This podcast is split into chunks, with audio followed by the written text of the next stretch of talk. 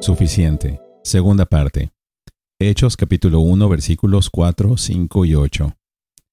Y reuniéndolos, les mandó que no salieran de Jerusalén, sino que esperaran la promesa del Padre, la cual, les dijo, oyeron de mí, porque Juan bautizó con agua, pero ustedes serán bautizados con el Espíritu Santo dentro de pocos días.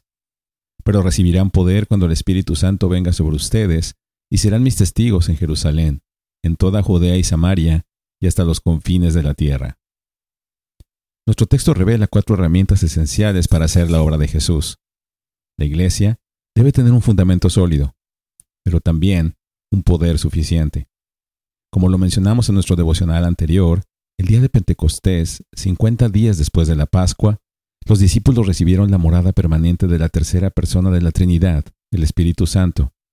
En el libro de los Hechos, esta recepción inicial de la morada del Espíritu sigue el patrón de Hechos 1.8. En Hechos capítulo 2, los creyentes en Jerusalén reciben el Espíritu Santo.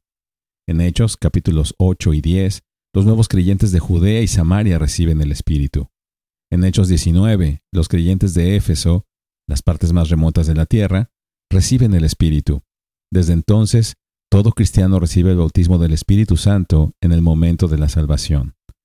Pero aunque cada cristiano ha recibido el Espíritu, necesitamos continuamente y repetidamente ser controlados por el Espíritu Santo.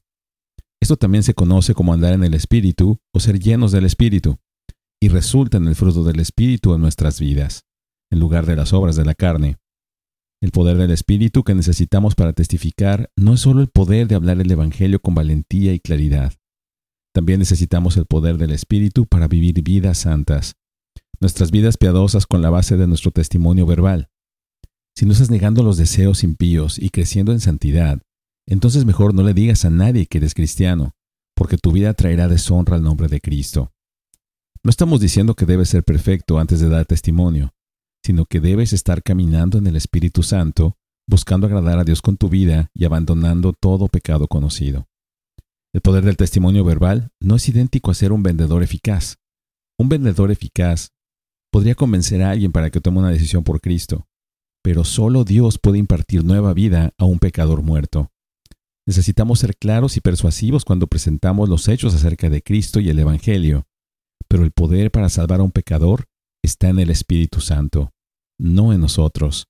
Por lo tanto, no podemos testificar eficazmente de Cristo a menos que confiemos en el Espíritu Santo para producir piedad en nuestra vida diaria y usar nuestro testimonio verbal cuando tengamos la oportunidad.